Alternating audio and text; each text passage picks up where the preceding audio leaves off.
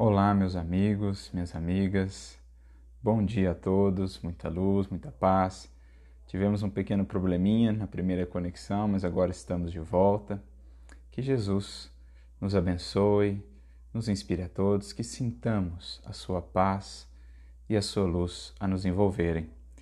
E como dizíamos, nossa proposta de reflexão hoje gira em torno de um, de um recurso muito especial, muito importante para a nossa vida como um todo, cada dia, cada caminho que venhamos a percorrer, cada prova que venhamos a passar, mas especialmente para esses momentos em que vivemos, momentos para os quais deveremos estar atentos no que diz respeito ao nosso pensamento, ao nosso sentimento, criando aí recursos internos para lidarmos com as circunstâncias exteriores que muitas vezes se fazem difíceis, com a psicosfera que se cria né, em escala global em momentos como este, muitas vezes uma psicosfera de medo, de desespero, de angústia.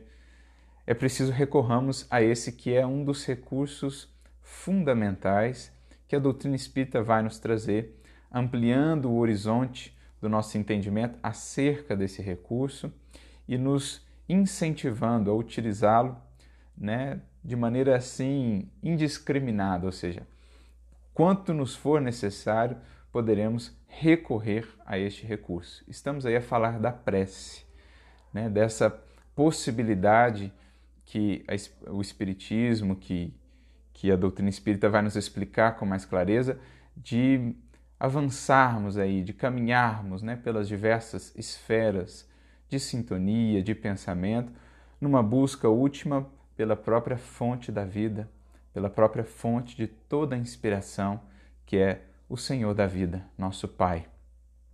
Então, nós vamos fazer hoje uma, uma leitura dirigida, né, uma leitura comentada de uma mensagem do Evangelho segundo o Espiritismo, muito bonita, pela qual temos um apreço especial, justamente pela beleza dos conceitos que ele vai tratar sobre um tema é, relativamente comum, um tema sobre o qual se trata muito na doutrina espírita, mas a profundidade poética, filosófica mesmo, do que vai se tratar aqui acerca desse tema da prece, ela é muito singular, vinda de um espírito que tem essa característica, que já tinha quando da sua última encarnação, pelo menos da sua última encarnação mais conhecida na Terra, Santo Agostinho, essa beleza da sua fala, né? uma beleza poética, filosófica, para tratar os mais diversos assuntos, como a gente vê lá já nas suas obras, Cidade de Deus, Confissões, enfim. Espírito esse também que foi muito ativo durante a codificação. Há até uma mensagem no Evangelho segundo o Espiritismo que retrata aí essa atuação de Santo Agostinho na divulgação, na propagação da doutrina espírita, lá no capítulo 1, do Evangelho segundo o Espiritismo. E ele então nos traz essa mensagem que se encontra no capítulo 27, item 23. Então, capítulo que trata do pedir e obtereis, então, portanto, um, capítulo em que Kardec trata muito dessa questão da prece, juntamente com as mensagens dos Espíritos que ali ele coloca. E essa do item 23, ela já é interessante né, no próprio título, vai depender das traduções que estejam utilizando do Evangelho segundo o Espiritismo, mas, por exemplo, algumas vão colocar a felicidade que a prece proporciona, outras vão colocar a felicidade da prece, outras a alegria da prece, enfim, o título, a forma em si mesmo não é tão importante, o mais importante é a ideia que ele quer trazer e a vinculação que o Espírito quer criar. Santo Agostinho fazendo uma vinculação entre a prece e a felicidade. Isso é interessante. A prece como um caminho para aprofundar em nós essa experiência da felicidade, da alegria e tudo que decorre disso, a paz, a confiança ou tudo que alimenta essa felicidade, né? Esse esse bem-estar interior, não simplesmente o bem-estar dos sentidos, mas sobretudo esse repouso interior do qual nos falava já Jesus, o repouso que ele promete aos seus discípulos, aos seus seguidores, que não está relacionado com a ausência de dificuldades exteriores. Pelo contrário, um repouso que se estabelece internamente, mesmo em meio às dificuldades. Repouso sobre o qual também falava Santo Agostinho, já nos seus escritos, enquanto encarnado, ele dizia que inquieto está o nosso coração enquanto não repousa em Deus.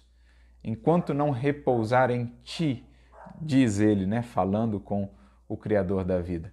Inquieto está o nosso coração. E se pensarmos na própria finalidade da prece, como nos dizem os Espíritos, lá na questão 859 de O Livro dos Espíritos, ali dentro da lei de adoração, os Espíritos vão nos dizer exatamente isso: que orar é pensar em Deus, aproximarmos-nos de Deus, colocarmos-nos em comunicação com Deus. São esses três fatores que eles colocam. Então, é pensar em Deus, e aí, falando em pensamento, nós já lembramos lá do livro Pensamento e Vida, de Emmanuel, logo no capítulo 1, quando ele trata da mente, fazendo o vínculo aí com o pensamento, né? Mente e pensamento se, praticamente se fundem, são conceitos que caminham intrinsecamente juntos, mas mente e pensamento. Então, orar é pensar em Deus, é, poderíamos trabalhar ali a analogia que Emmanuel trata, né? Acerca da mente, o espelho da vida, é voltar o nosso espelho mental para a luz divina. Aliás, no próprio Pensamento e Vida, no capítulo que ele trata de oração, é assim que Emmanuel vai definir a prece. É voltar o espelho da nossa mente para a luz divina, para as fontes superiores da vida. E olha como é interessante esse, esse conceito de mente como espelho aquilo que tem ocupado mais a minha mente, o meu pensamento, é aquilo que eu reflito, é aquilo que eu vivo na vida. Se a minha mente tem estado mais comumente voltada para as sombras, para as notícias que trazem desalento apenas, para os comentários que apenas exaltam o pessimismo, né, a desesperança, se a minha mente tem estado majoritariamente voltada para as sombras, esse é o quadro que a minha mente vai refletir, esse é o quadro que o meu ser como um todo vai refletir. Se eu me volto né, no espelho mental para as sombras, é as sombras que eu vou encontrar. Por outro lado, se eu ajusto esse espelho da mente voltando-o para a luz, é isso que internamente haverei de refletir luz, serenidade, paz. Então a prece, em verdade, é esse grande movimento né, da alma, do espelho da mente, para fontes mais superiores, para faixas mais superiores do pensamento, da vida, refletindo as características dessas faixas em minha vida.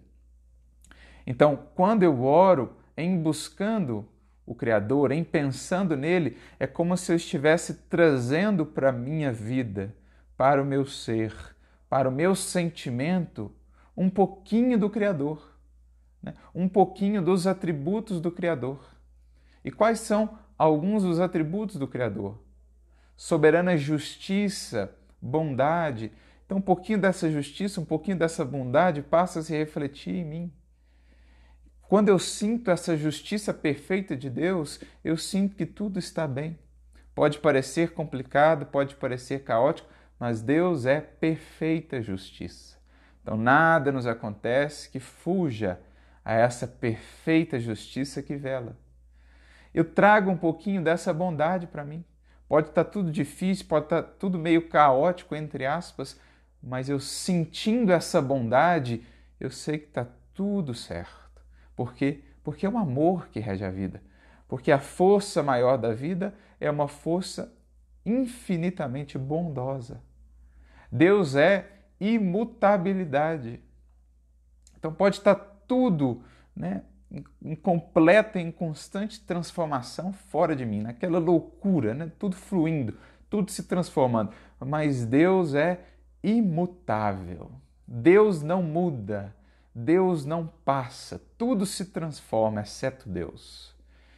Então, se lá fora eu encontro esse caos das coisas, né, nessa dinâmica alucinante da vida, da transformação, tudo mudando, tudo passando, e o, o que torna mais difícil encontrar, portanto, estabilidade, encontrar equilíbrio, se eu me volto para Deus, eu encontro imutabilidade, estabilidade. Então, eu encontro bases sólidas, bases seguras para construir o edifício da minha paz, do meu equilíbrio, da minha harmonia.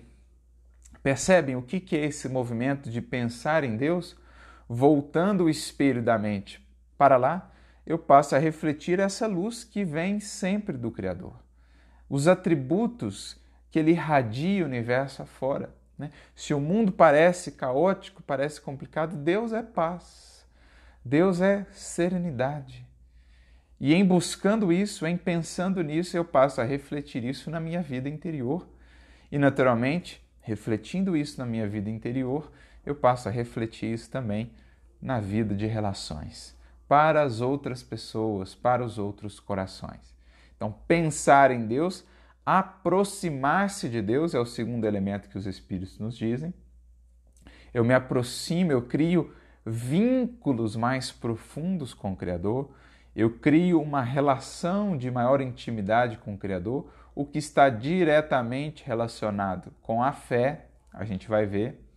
Fé é relação, é, é intimidade, é fidelidade, portanto, uma relação em que se estabelece confiança, em que se estabelece ali lealdade, em que se estabelece essa comunicação mais, mais clara, essa comunicação mais acessível. Por isso, o terceiro elemento é pôr-se em comunicação com Ele, não tanto pelas vias do intelecto, porque nos faltam ainda recursos para apreender o Criador de maneira é, é muito, muito intelectual. Né? O principal caminho que nós temos agora, dizem-nos os Espíritos, é pelo sentimento, é, é pela intuição. Está lá na questão 244 de O Livro dos Espíritos, se não me engano os espíritos podem ver a Deus? E eles então respondem: os superiores sim, o veem o compreendem. Os inferiores, que ainda é a nossa condição, não somos espíritos superiores, o sentem e o adivinham. Então, o principal caminho que por enquanto temos para acessar, para nos comunicarmos com Deus, é pelas vias do sentimento, é pelas vias do coração. Por isso, Cristo nos apresentou esse Pai Criador tanto por essa via, pela via do Pai, né, pela via do amor, como a dizer que faltam-nos ainda recursos para de fato compreendê-lo. Um dia o teremos, como está lá também no Livro dos Espíritos, das questões 10 em diante. Um dia penetraremos nessa natureza íntima do Criador, quando estivermos mais despojados da, despojados da matéria, das limitações da matéria conseguiremos ampliar as nossas percepções, as nossas capacidades e conseguiremos apreender melhor o Criador, vê-lo, compreendê-lo, vê-lo não no sentido né, de visão física, mas no sentido de, de apreensão, de percepção. E compreendê-lo também melhor. Mas por enquanto, a via que mais nos está aberta para nos comunicarmos com Ele é a via do sentimento, é a via do coração. E essa comunicação que vai se estabelecendo, sem uma linguagem propriamente articulada, é essa, essa via que vai se estabelecendo quando nos propomos assim a orar com Ele. É o que Jesus já nos orientava lá no Sermão do Monte, no capítulo 6 do Evangelho de Mateus, quando ele diz: Quando quiseres falar né, com Deus, tem até uma música muito bonita, né? Mas quando quiseres conversar com o Pai, entra no teu quarto lá no, no aposento mais íntimo da tua casa, da tua casa mental, santuário do coração, fecha a porta, ou seja, desconecta-se um pouco aí, desconecte-se um pouco dos pensamentos, das informações de fora, volte-se para dentro, mergulhe em si e converse com o Pai, que ouve-nos ali em segredo e nos responde em segredo, nos fala em secreto é uma linguagem secreta porque é uma linguagem acessível a cada um apenas. Deus fala com cada um de seus filhos de maneira única, de maneira singular. É como uma linguagem criptografada. A gente fala muito isso hoje na tecnologia. A, a maneira pela qual cada espírito conversa com Deus ela é única, ela é singular. Por isso que Jesus diz: Deus fala em segredo, porque a maneira como ele fala com você é uma, a maneira como ele fala comigo é uma, e cada um de nós precisa aprender a, a, a soletrar né, essa linguagem, a, a entender, a compreender essa linguagem. Então, esse é um papel que nos cabe, é um exercício que nos cabe no, na busca e na utilização desse recurso da prece. Então, esses três elementos que os Espíritos nos dizem, né?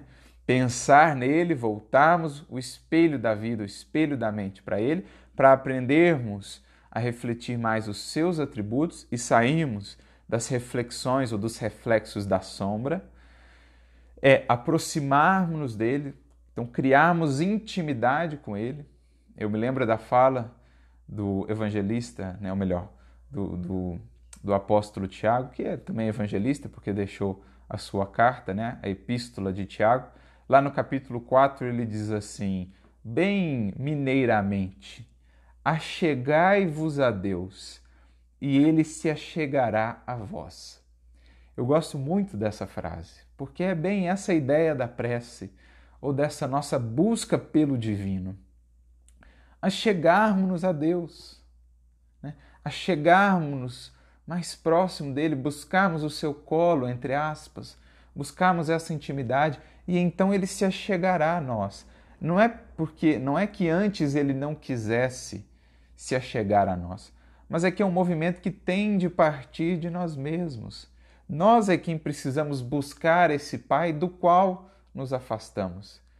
O filho pródigo, por exemplo, a parábola, ela não diz respeito apenas às grandes quedas, ela diz respeito também ao nosso cotidiano. Quantas vezes não somos os filhos pródigos que, no decurso de um dia, vamos nos afastando do Pai, nos esquecendo da Sua casa, nos esquecendo da, da proximidade que devemos conservar com Ele, pelas preocupações, pelas inquietações do mundo. Né? Não vamos gastando essa nossa herança com as mesquinharias do dia a dia e vamos gradativamente ao longo do dia nos afastando do Pai.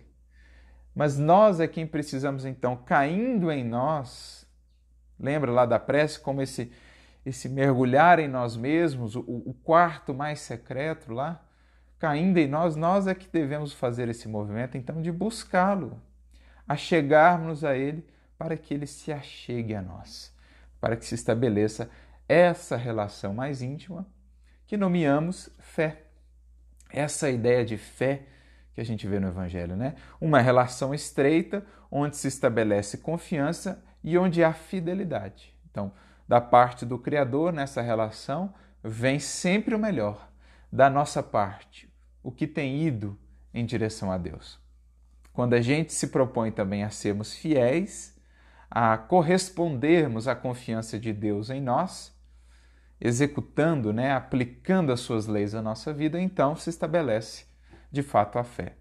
E por fim, o terceiro elemento, pormos-nos em comunicação com Ele. Nessa linguagem criptografada, nessa linguagem muito íntima e muito particular, sobretudo pelas vias do sentimento, com o qual, por meio da qual, Deus vai se comunicar com cada um dos seus filhos. É aquele exemplo de Madre Teresa de Calcutá que a gente sempre gosta de lembrar, né? Quando uh, uh, é, ela foi perguntada acerca da, da prece, né? E, e, o que que ela, o que que ela ouvia, ou melhor, o que que ela, ela dizia para Deus na, na, quando ela orava, né? E ela dizia assim: nada, eu só escuto, né? eu, só, eu só ouço ali o que ele tem a me, a me dizer. Aí o repórter ficou interessado, né? Falou: tá, mas então o que que Deus fala para você no momento da prece? Nada, ele só escuta. Então é um momento ali de interação em que nenhum dos dois falam nada, mas os dois escutam. Né? Ela para com ele, ela não dizia nada, só escutava. Ele para com ela não dizia nada, só escutava. Então o repórter ficou meio sem entender. Mas é a ideia de ilustrar justamente isso, não é uma linguagem, não é uma comunicação nos termos que estamos acostumados aqui na matéria, em que ainda precisamos da palavra, né, da voz, da palavra articulada para entrarmos em comunicação. É muito mais pelas vias do sentimento, do pensamento. Então não é uma coisa que você chega a traduzir em palavras propriamente. Né? Isso se, se traduz em você na forma de, de uma paz nova que você passa a sentir, de mais esperança, de mais confiança, de uma certeza que você não consegue muito ao certo explicar. É essa interação que se processa na prece. E é então o que Santo Agostinho dizia: inquieto está o nosso coração enquanto não repousa em Deus. Enquanto não fazemos esse movimento de buscá-lo, tendo aí na prece um dos principais recursos para fazê-lo, se não o principal, Enquanto não entendemos a prece como esse caminho, esse processo que nos conduz aí à felicidade é, é, é, da consciência tranquila, né? A felicidade da calma em meio às lutas do mundo, como os próprios Espíritos vão nos dizer, né? a felicidade em meio à impermanência, do, ou melhor, a calma em meio à impermanência, às lutas do mundo, já não é em si mesmo a felicidade já não é em si mesmo uma das principais felicidades que nos é dado ter essa certeza, essa confiança? Então é isso que Santo Agostinho quer nos dizer a partir desse título, em que ele faz essa vinculação da felicidade ou da alegria com a prece. Mas ele começa o texto dizendo assim: Vinde, vós que desejais crer. Então ele começa com um imperativo, né? um convite, vinde lembrando lá o convite de Jesus mesmo, quando nos diz: Vinde a mim, todos vós que estáis sobrecarregados e aflitos. Então, em momentos como esse, estaremos muitos de nós, talvez, sobrecarregados, aflitos, mas cabe a nós fazer esse movimento de buscar a fonte que está aí acessível a todos, fonte de serenidade, fonte de paz, fonte de crença, no sentido aqui de, de consolidação da nossa fé e dessa certeza que decorre da fé, da paz, da serenidade que decorrem dessa certeza da fé. Isso é um movimento que nos cabe fazer. Né? Tá lá também no livro dos Espíritos, na questão 860, quando tratam ali da prece, Kardec e os espíritos, eles dizem assim: é um recurso, é um socorro que jamais é negado a qualquer espírito se feito, se buscado com sinceridade. Então veja só, o manancial infinito de paz, de serenidade, de harmonia, de confiança está lá, acessível a todos. Quem são aqueles que vão a esse manancial? Aqueles que o buscam, aqueles que atendem a esse convite, aqueles que fazem esse movimento. Então não existe essa assim, ah, eu não tenho fé, eu não consigo ter fé. Próprio Kardec vai dizer, aqueles que assim se colocam é que no fundo ainda não querem aceitar esse chamado, não querem se abrir ao que esse processo de consolidação da fé nos pede, porque, lembrando mais uma vez, fé, fidelidade. Construção dessa fé vai demandar de mim também uma fidelidade, uma coerência com o que já tenho aprendido das leis divinas. Então, a fé, para que ela seja de fato forte, ela vai pedir de nós dever bem cumprido, consciência tranquila, coerência diante do que sabemos. Paulo mesmo já dizia, né? guardando o mistério da fé numa consciência tranquila. Emmanuel até vai comentar esse versículo e ele vai dizer justamente isso no livro Vinho de Luz, né, que para conservarmos a fé na sua solidez, naquilo que ela pode realmente nos dar de estabilidade, de serenidade, ela demanda essa fé uma consciência tranquila. E não tem outro jeito de conseguir consciência tranquila sem fidelidade sem dever bem cumprido, sem fazer a nossa parte. E a ideia então do vinde. A alma precisa se movimentar, ela precisa caminhar em busca então de consolidar essa fé. Né? consolidar essa, essa relação com o divino, essa certeza com o divino. Então, é preciso querer, é preciso ir, é preciso caminhar para estabelecermos esse, esse laço. Não, não tem essa de, ah, não consigo, não consigo crer, não consigo ter fé. Se a gente quisesse, se a gente fizesse movimento, alcançaremos essa fé. Há uma outra mensagem de Emmanuel também, no livro Vinha de Luz, capítulo 40, intitulada Fé, em que ele diz assim: a fé ou a árvore da fé viva não cresce miraculosamente na fé ou no solo do coração. Não é um processo que do nada a gente tem um, né, um, um arrobo e então a gente consolida e sente essa fé. Não, é um processo de construção. Como? Fazendo esse esforço de, pela prece, pelo cumprimento dos nossos deveres, irmos criando mais intimidade com o Criador, aprendendo a nos achegarmos mais a Ele para que Ele se achegue mais a nós. Lá, relembrando as palavras de Tiago. E Emmanuel vai dizer assim: muitos acreditam que a fé é uma auréola né, divina que o Criador conferiu a algumas almas ali por favor, por puro favor, algumas almas privilegiadas do seu favor. Esse é um equívoco, diz Emmanuel, de lamentáveis consequências. Ele comenta, inclusive, nessa mensagem, uma fala do apóstolo Pedro na sua carta, em que ele diz, Pedro, que todos nós fomos chamados à mesma fé. A fé que nós vemos em Pedro, a fé que nós vemos em Paulo, aquelas fés né, que moviam montanhas, a fé que nós vemos em Madalena, que nós vemos em Joana de Cusa, todos nós, diz Pedro, recebemos os recursos para edificação da mesma fé. O manancial está lá acessível a todos, mas nós precisamos desconstruir essa ideia de que aquela fé que nós vemos neles foi uma fé que cresceu miraculosamente. Não. Vinde vós que desejais crer. Pedro só chegou a ter aquela fé porque ele quis, porque ele foi atrás. Assim também Paulo, assim também Joana de Cusa, assim também Madalena. Quando a gente vê o Pedro vacilante do início e o Pedro, aquela rocha de firmeza do fim de sua vida, a gente percebe o processo ali de cultivo dessa fé, dessa árvore da fé e os frutos que ela já então dava em Pedro, justamente pelo cultivo.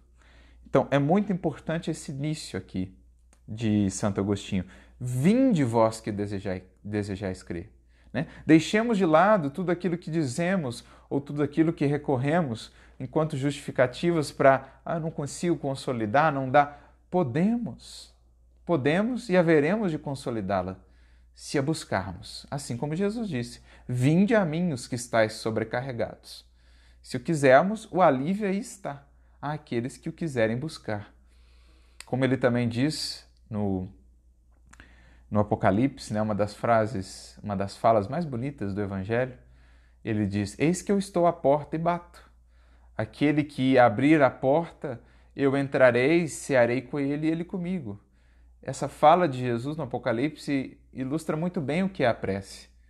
O amor do Cristo, o amor divino, bate à porta do nosso coração. Mas quem tem de ir à porta e abri-la, para que esse amor entre, ceie conosco, né? partilhe conosco do banquete da luz, quem tem de fazê-lo somos nós outros. Então deixemos de lado, né? superemos, coloquemos de lado aquilo que consideramos empecilhos, aquilo que consideramos justificativas para alimentar a nossa desconfiança, as nossas oscilações e confiemos. Paulo mesmo vai dizer: tens fé em Deus, né? tenha em ti mesmo, diante de Deus. Se tens fé, tenha também em ti mesmo, diante de Deus. É preciso termos fé nessa possibilidade de alcançarmos essa relação mais profunda com o divino.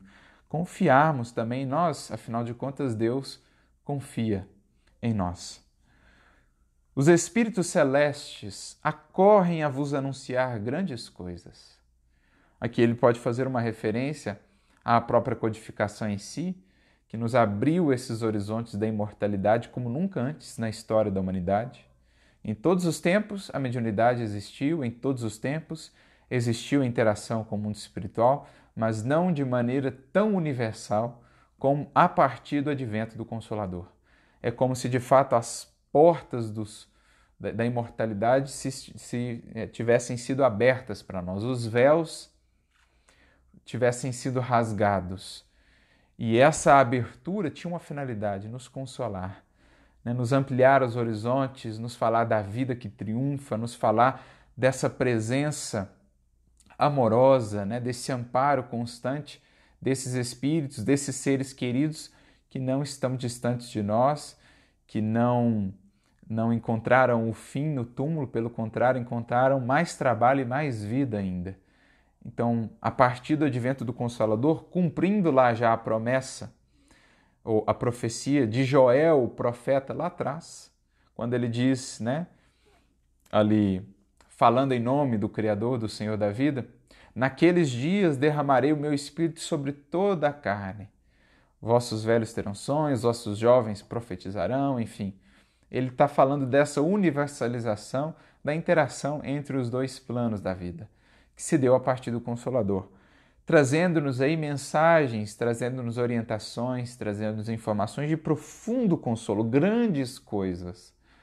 Mas não só a codificação em si, é preciso entender que esses espíritos celestes, que espíritos bondosos, que espíritos luminosos, envolvem a cada um de nós, nossos benfeitores, nossos anjos da guarda, como diz lá na questão 495, uma bela questão de O Livro dos Espíritos, eles acorrem em cada lar, eles visitam cada coração e querem se comunicar conosco pelas vias do pensamento, pelas vias do coração é preciso nos abramos a essa comunicação. E a prece é também essa abertura de campo para sentirmos, para captarmos melhor pelas vias da inspiração, da própria intuição.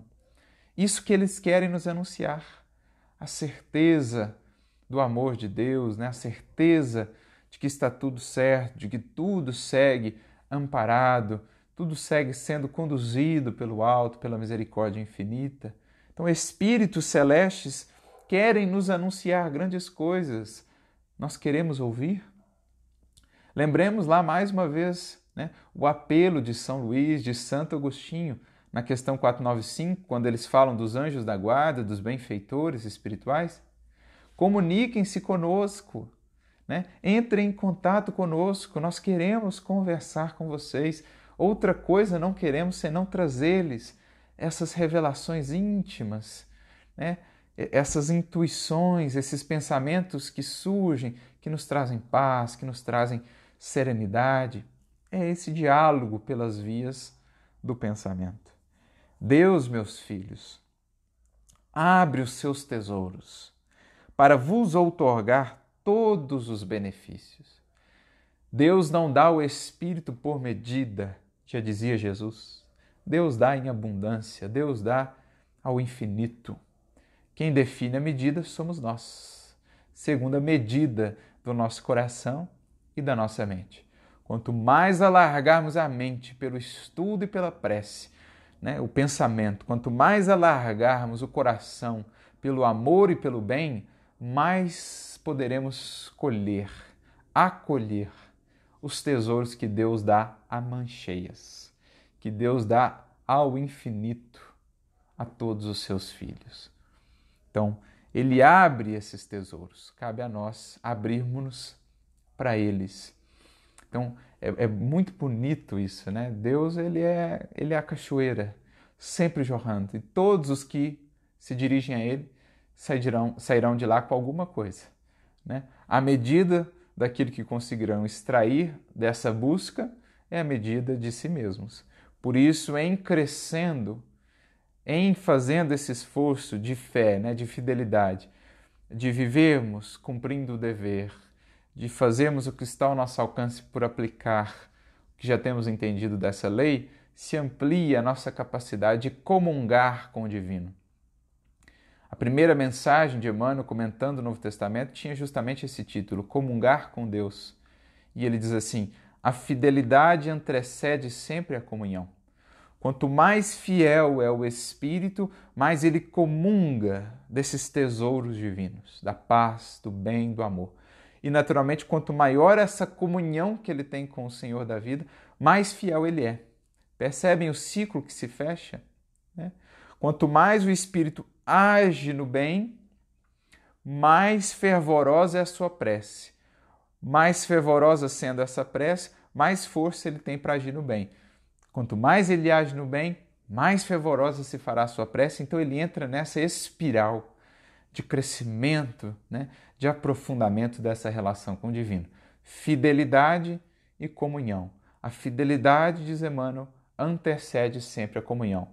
Por isso, a fé só se consolida de fato numa consciência pura, dizia o apóstolo Paulo. Se eu não tenho feito a minha parte, não há de fato o resultado dessa interação, que é a comunhão com o divino. Homens incrédulos, se soubesseis quão grande bem faz a fé ao coração e como induz a alma ao arrependimento e à prece. Então, a, a, a prece aí como uma filha dessa fé, né?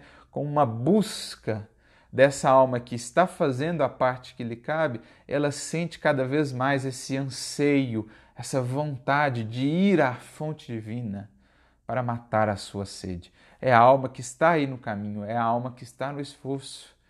Então é preciso aprendamos a deixar essa nossa oscilação, né?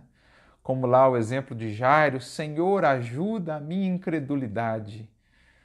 E Jesus, por várias vezes no Evangelho, ó oh, geração incrédula, ó oh, homens incrédulos, até mesmo a Simão Pedro. É preciso que aprendamos no esforço, no movimento da nossa alma, a superar aquilo que se configura ainda como barreira à nossa fé, para que nessa fé nós possamos encontrar aqui esse bem ao coração, né? o coração se serena, o sentimento se equilibra e com isso todo o nosso ser, porque a base da nossa vida espiritual é o sentimento. É, é o, digamos ali, o, são os nossos pés. Se a gente trabalha essas bases, tudo mais estará harmonizado, que é o que também Emmanuel trabalha no capítulo 1 do livro Pensamento e Vida. O, o reflexo esboça a emotividade. Então, a emoção, o sentimento está ali na base da nossa relação com o mundo, com a vida. Então, pela fé, um grande bem ao coração que induz a alma ao arrependimento, ou seja, pela por essa fé, né, pela luz que ela proporciona, ela nos leva às mudanças que são necessárias e nos induz também à prece, à busca do divino. Então a fé ela abre campo em nós, né? por essa relação mesmo que eu vou tendo com o divino, com o Criador, ela abre em campo em nós o campo da humildade, o campo para percebermos o que precisa ser modificado, o que não está bem, o que não está em harmonia com o Criador e com as suas leis. É como se diante da luz que a gente acessa, a luz divina, nós pudéssemos nos enxergar melhor. E aliás, aqui entra uma das definições mais, mais interessantes de prece que eu já vi na codificação espírita ou no espiritismo de um modo geral, é a definição que está lá na questão 660A de O Livro dos Espíritos, quando é, é, Kardec pergunta para os espíritos né, por que aqueles que oram tanto, muitas vezes, continuam ainda muito invejosos, ciumentos, egoístas? Por que, que a prece não, não transforma muitos? Lembrando que na questão 660, Kardec havia perguntado se a prece tornava melhor o homem. E os espíritos respondem que sim, porque o torna mais forte contra as tentações, porque Deus envia os espíritos bondosos para amparar aquele que ora com sinceridade. Ele consegue é, acolher melhor o auxílio, a inspiração desses espíritos. Aí a questão seguinte, 660a, Kardec pergunta: mas por que aqueles que oram muito, muitos dos que oram muito, permanecem invejosos, ciumentos, egoístas, orgulhosos. E os Espíritos respondem: o essencial não é orar muito, mas orar bem. Muitos fazem da prece uma ocupação, um emprego do tempo apenas, mas não um estudo de si mesmos. Olha que interessante isso aqui. A prece como um estudo de si mesmos, mais do que uma ocupação, mais do que um processo mecânico de recitação. A prece é mergulho em mim, estudo de mim mesmo. Por quê? Lembra lá? Voltamos o espelho da mente para a luz divina. Então, essa luz passa a se refletir em mim. E diante da luz divina, amigos, não há sombra, né? não há cômodo nosso que fique escuro. Claro que é um processo gradativo, não, não vai ser de todo nós vamos acessar toda a nossa casa mental, né? todo esse universo interior nosso. Mas a luz divina, na medida em que ela vai penetrando em nós, ela vai revelando ali aquele cômodo que estava escuro, aquele problema que não, não era antes visto. Ela vai nos desnudando. Por isso que ela vai nos impelindo ao arrependimento. Porque diante da luz divina, a gente vai se vendo tal qual é. É aquele, aquele símbolo bonito que está lá no Gênesis. Quando Adão, diante de Deus ali no paraíso, entre aspas, se vê nu e foge. O que, que, o que, que a gente pode entender ali, né? um dos entendimentos? Aquele paraíso é o símbolo da nossa consciência onde ali interagimos mais intimamente com o divino. Quando nós buscamos o divino, quando nós realmente acessamos o divino na consciência, diante dele nós não conseguimos esconder nada. Diante do Criador, nós, nós estamos efetivamente nus, né? todas as capas de ilusões se desvanecem. Então, assim, por isso que para orar do fundo do coração, a gente precisa estar disposto a renovar-se, a identificar os nossos erros, a gente precisa estar ali com humildade e com sinceridade, senão a prece ela fica só no exterior. Agora, oração em profundidade, ela nos desnuda e é preciso ter coragem para lidar com isso. Não fazer como Adão que saiu correndo. Adão fugiu. É o símbolo muitas vezes de nós que fugimos da consciência e por isso a nossa oração fica aquela oração exterior, né? aquela oração pro forma. Não, agora, a busca profunda, transformadora na oração, ela vai nos desnudar. Ela vai mostrar os nossos equívocos e ela vai nos compelir ao arrependimento que leva à renovação, à transformação. Por isso Jesus fala assim, ó, se for orar ao Pai e tem alguma coisa contra o teu irmão, vai resolver isso antes. Porque na oração com o Pai, se ela for sincera, isso vai vir à tona. Né? Melhor então já resolver agora, melhor já resolver antes, para que depois isso não atrapalhe, não seja um obstáculo a uma oração profunda, a uma comunhão profunda. Porque tudo aquilo que a gente guarda internamente, de mágoa, ressentimento, tudo aquilo em desacordo com a lei, são véus que nós colocamos entre nós e Deus. Mas se a gente vai para a oração com sinceridade, esses véus eles vão ser rasgados, nós seremos desnudados e convidados ver, então, a, a ver então com clareza onde a gente está tropeçando, onde a gente tem que mudar. Por isso você não sai da prece sincero mesmo. Porque agora a sua consciência se esclareceu, se ampliou e você vai ver com mais clareza ainda aquele probleminha que você estava querendo esquecer, colocar em segundo plano, como Adão lá tentando ocultar né, com a folha da figueira. Não adianta, diante de Deus a gente está nu. A luz divina nos mostra. E então a gente identifica: olha, isso aqui eu preciso trabalhar, isso aqui não dá. Porque a gente vai percebendo que esses pontinhos escuros que vamos guardando, uma mágoa, um vício, uh, um pensamento infeliz, eles vão sendo obstáculos à comunhão, eles atrapalham a nossa comunicação com o divino, eles atrapalham o fluxo do amor divino até nós, da paz divina até nós. Eles são como que, pensemos aí numa tubulação, né, por onde vai fluir esse amor essa paz divinos. Cada mágoa, cada ressentimento, cada hábito infeliz é como ali uma sujeira acumulada que vai limitando esse fluxo. Então, para a gente ampliar ao máximo esse fluxo, a gente precisa aprender a remover tudo isso para que na prece, de fato, a interação com o divino se faça cada vez melhor. Por isso que ele está dizendo aqui né, que a fé, a prece vão induzir a alma ao arrependimento. a, a, ao reconhecimento do que é preciso modificar. Mas ele prossegue: a prece, ah, como são tocantes as palavras que saem da boca daquele que ora. A gente vê as descrições que André Luiz, por exemplo, nos traz, né? Das preces, tanto dos encarnados, como lá aquelas preces no mundo espiritual dos benfeitores, como há toda ali um jogo de luzes, né? Como um benfeitor quando ele ora, e, André Luiz vai descrevendo como que caem flocos luminosos e envolvem os circunstantes, como que saem irradiações do espírito que ora, envolve, né? Como ele se acende em, multicores, enfim, as descrições de André Luiz em todas as obras no que diz respeito às preces são belíssimas e a gente acha que aquilo é apenas cinema, né? Que aquilo é apenas é, é, é algo romantizado de André Luiz. Não, aquilo é mais real do que a gente imagina, porque a alma, né? Que mais do que palavras, ela expressa então esses sentimentos, o verbo criador, e ela então vai acendendo luzes em torno de si, modificando os fluidos que a envolvem, luzes que alcançam as pessoas por quem ela vibra, né? Sinto vibrações de paz, de equilíbrio, luzes ou ondas que a conectam com as mentes dos benfeitores, dos espíritos amigos, enfim. Tudo aquilo que André Luiz vai descrevendo é, de fato, isso que Santo Agostinho está dizendo aqui, como são tocantes.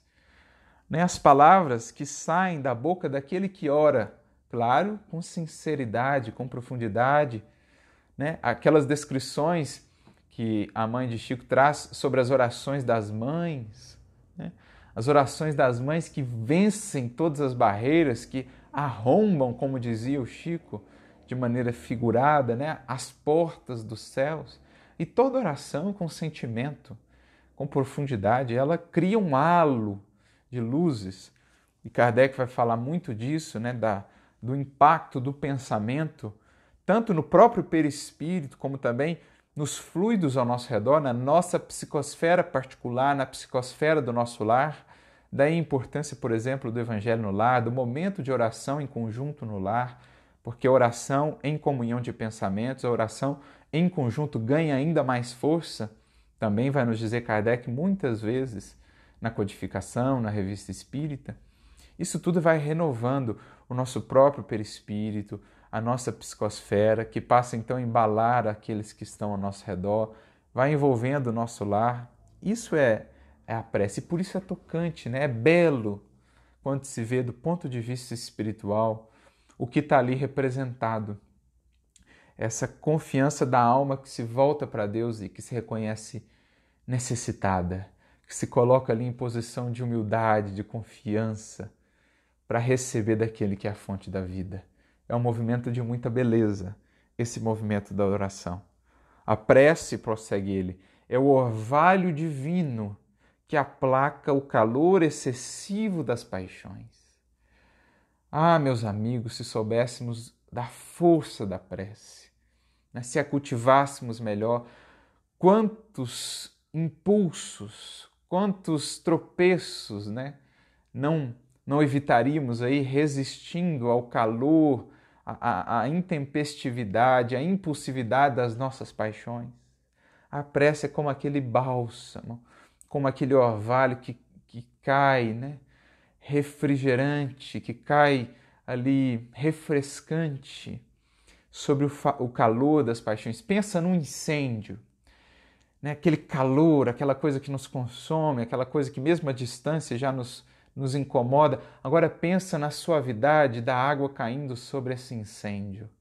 É o que acontece em nosso íntimo, quando estamos inquietos, quando estamos ali agindo por impulso, agindo pela paixão, quando buscamos, quando temos a coragem de buscar a prece.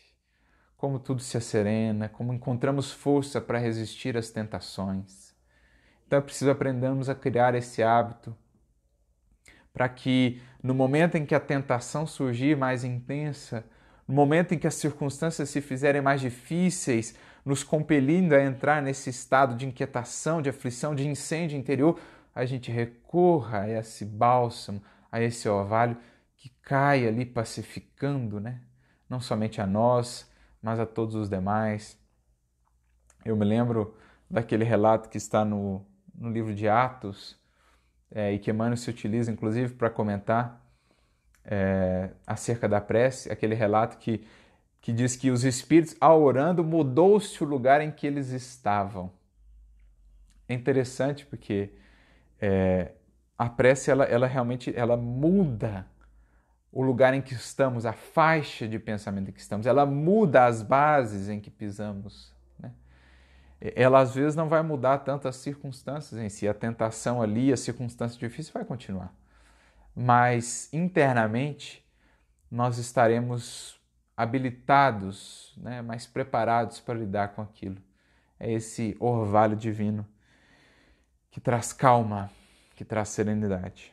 Então, filha primogênita da fé, como falávamos, nesse nosso movimento de buscarmos a Deus, de nos aproximarmos dele, de sermos fiéis a ele, a prece passa a se configurar então como um dos principais recursos para estarmos mais junto dele. Passa a ser o próprio alimento para nós, a própria força para a ação fiel, a ação fiel que faz da prece uma prece cada vez mais fervorosa, nessa espiral em que a ação iluminada alimenta a prece fervorosa, que por sua vez inspira ainda mais a ação iluminada. E assim por diante. Né? Então, filha primogênita da fé, ela nos encaminha para a senda que conduz a Deus. Então, ela abre campo, ela abre caminhos, ela funciona como uma bússola pelas esferas do pensamento e do sentimento, nos conduzindo à sintonia com Deus. Ela é um caminho interno, é um caminho também do pensamento, já que vivemos, onde projetamos o pensamento. Ela é a bússola que nos guia por aquelas muitas moradas na casa de meu Pai que Jesus falou.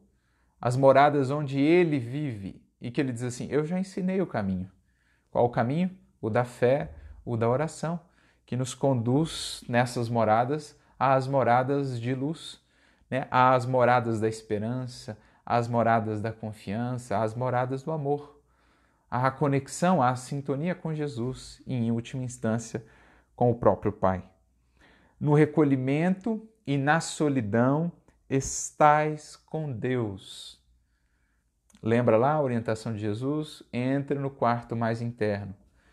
Em nenhum momento, a não ser talvez no trabalho no bem, nós conversamos tão profundamente com Deus quando também nós, com sinceridade, nos recolhemos à prece.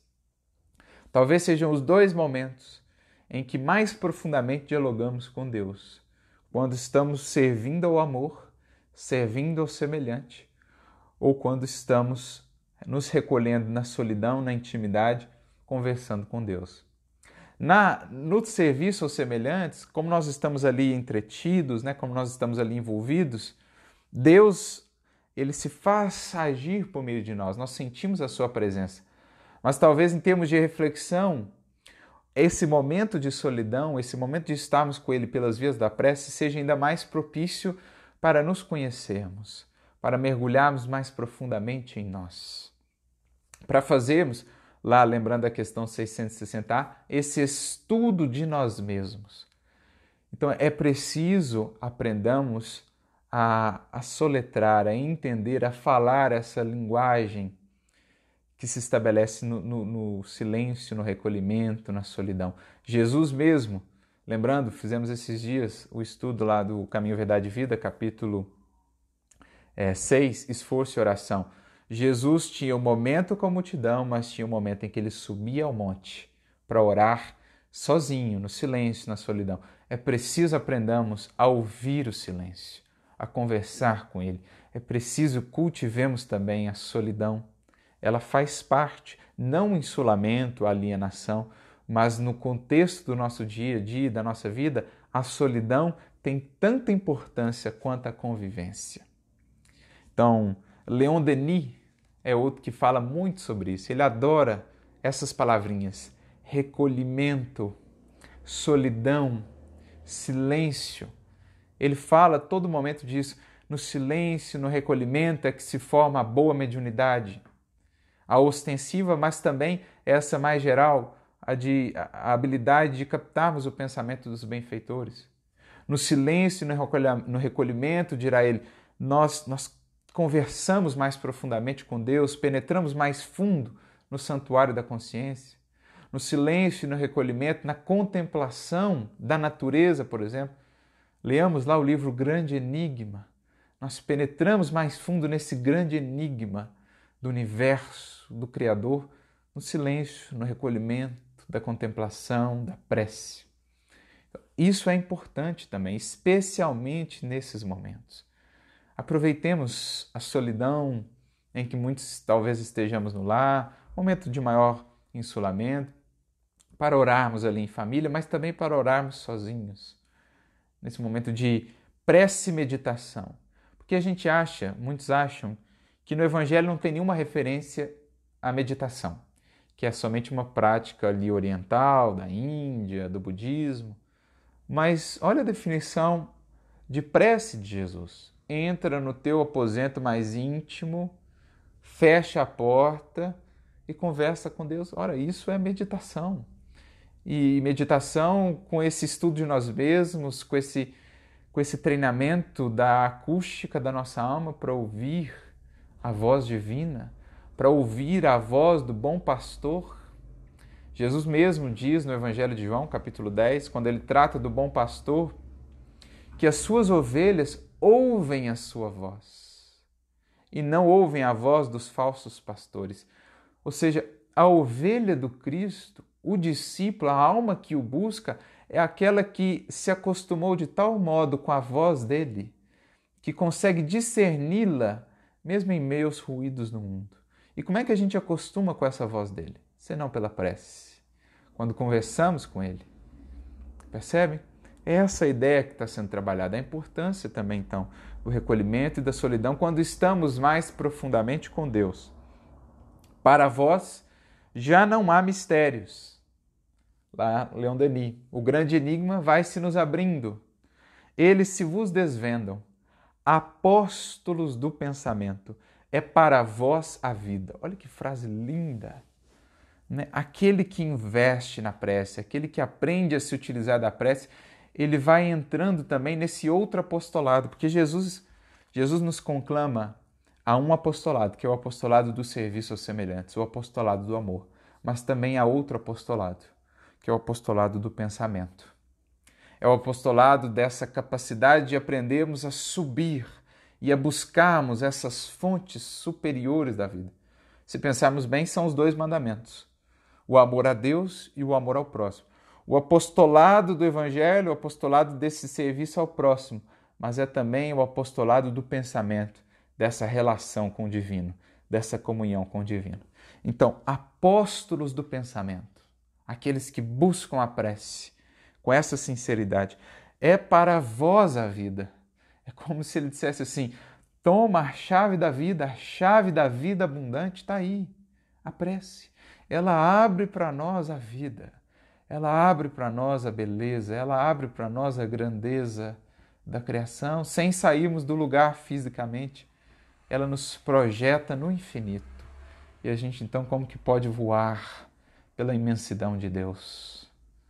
Vossa alma se desprende da matéria e rola por esses mundos infinitos e etéreos que os pobres humanos desconhecem. Aquele que ora, estando o corpo ali, paradinho, em pensamento, em espírito, voa, rola por esses mundos infinitos, contempla a magnificência de Deus. E não há como voltar o mesmo para o corpo depois de uma oração assim feita. Com essa sinceridade, com esse transporte de sentimento. Percebem o que ele quer dizer com a felicidade da prece, a alegria da prece? É como quando vamos ler um livro edificante. Aquela sensação que a gente tem de viajar, né? a leitura que nos permite viajar pelo mundo, que nos permite conhecer o mundo sem sairmos do lugar. Agora, a diferença é que na prece nós vamos ler o livro do infinito o livro escrito pelo nosso Pai, o mais belo de todos os livros. Por isso, a prece nos permite né, jornadear por esses mundos sem sairmos do lugar. Avançai, avançai pelas veredas da prece e ouvireis as vozes dos anjos. Onde? No coração, né? Na mente, no pensamento. Que harmonia! Já não são o ruído confuso e os sons estríduos da terra. São as liras dos arcanjos, são as vozes brandas e suaves dos serafins mais delicadas que, do que as brisas matinais, quando brincam na folhagem dos vossos bosques. Então faz um exercício de sentimento. Lembra do parque que lhe é mais caro, ou da fazenda, do sítio. Lembra do barulho do vento nas árvores e da sensação que isso lhe traz, do sentimento que isso lhe traz.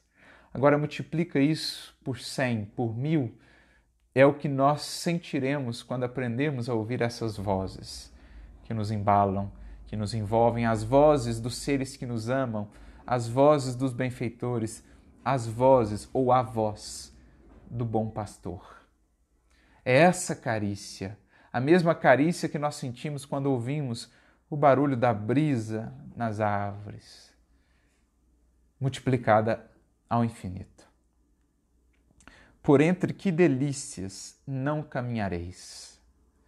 A vossa linguagem não poderá exprimir essa aventura. Tão rápida ela entra por todos os vossos poros. Tão vivo e refrigerante é o manancial em que orando se bebe. Eu acho que essa aqui é o, é o ápice do, do texto, né, da mensagem.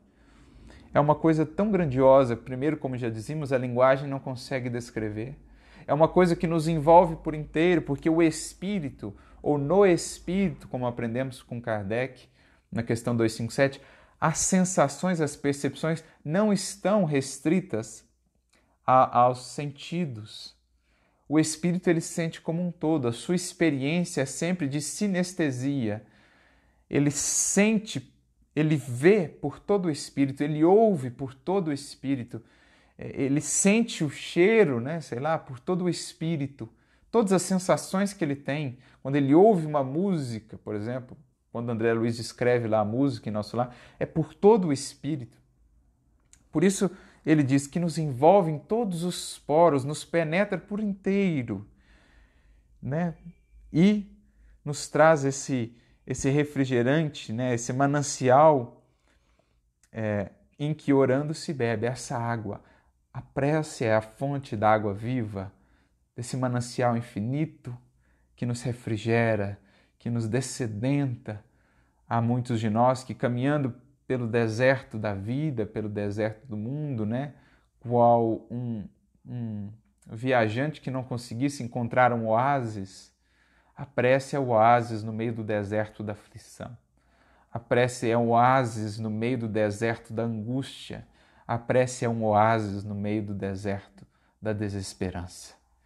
Um oásis inesgotável e cujo endereço agora nós todos já sabemos e poderemos sempre encontrar.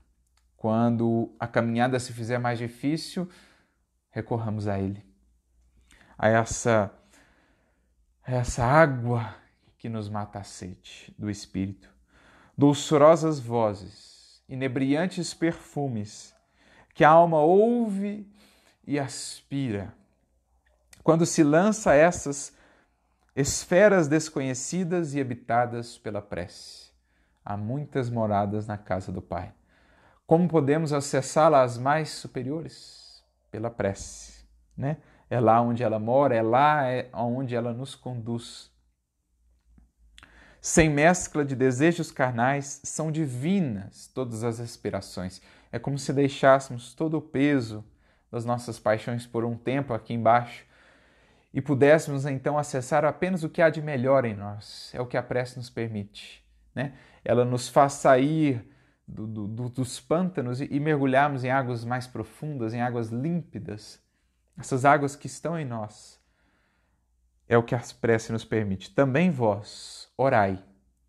Como o Cristo, levando a sua cruz ao Gólgota, ao Calvário.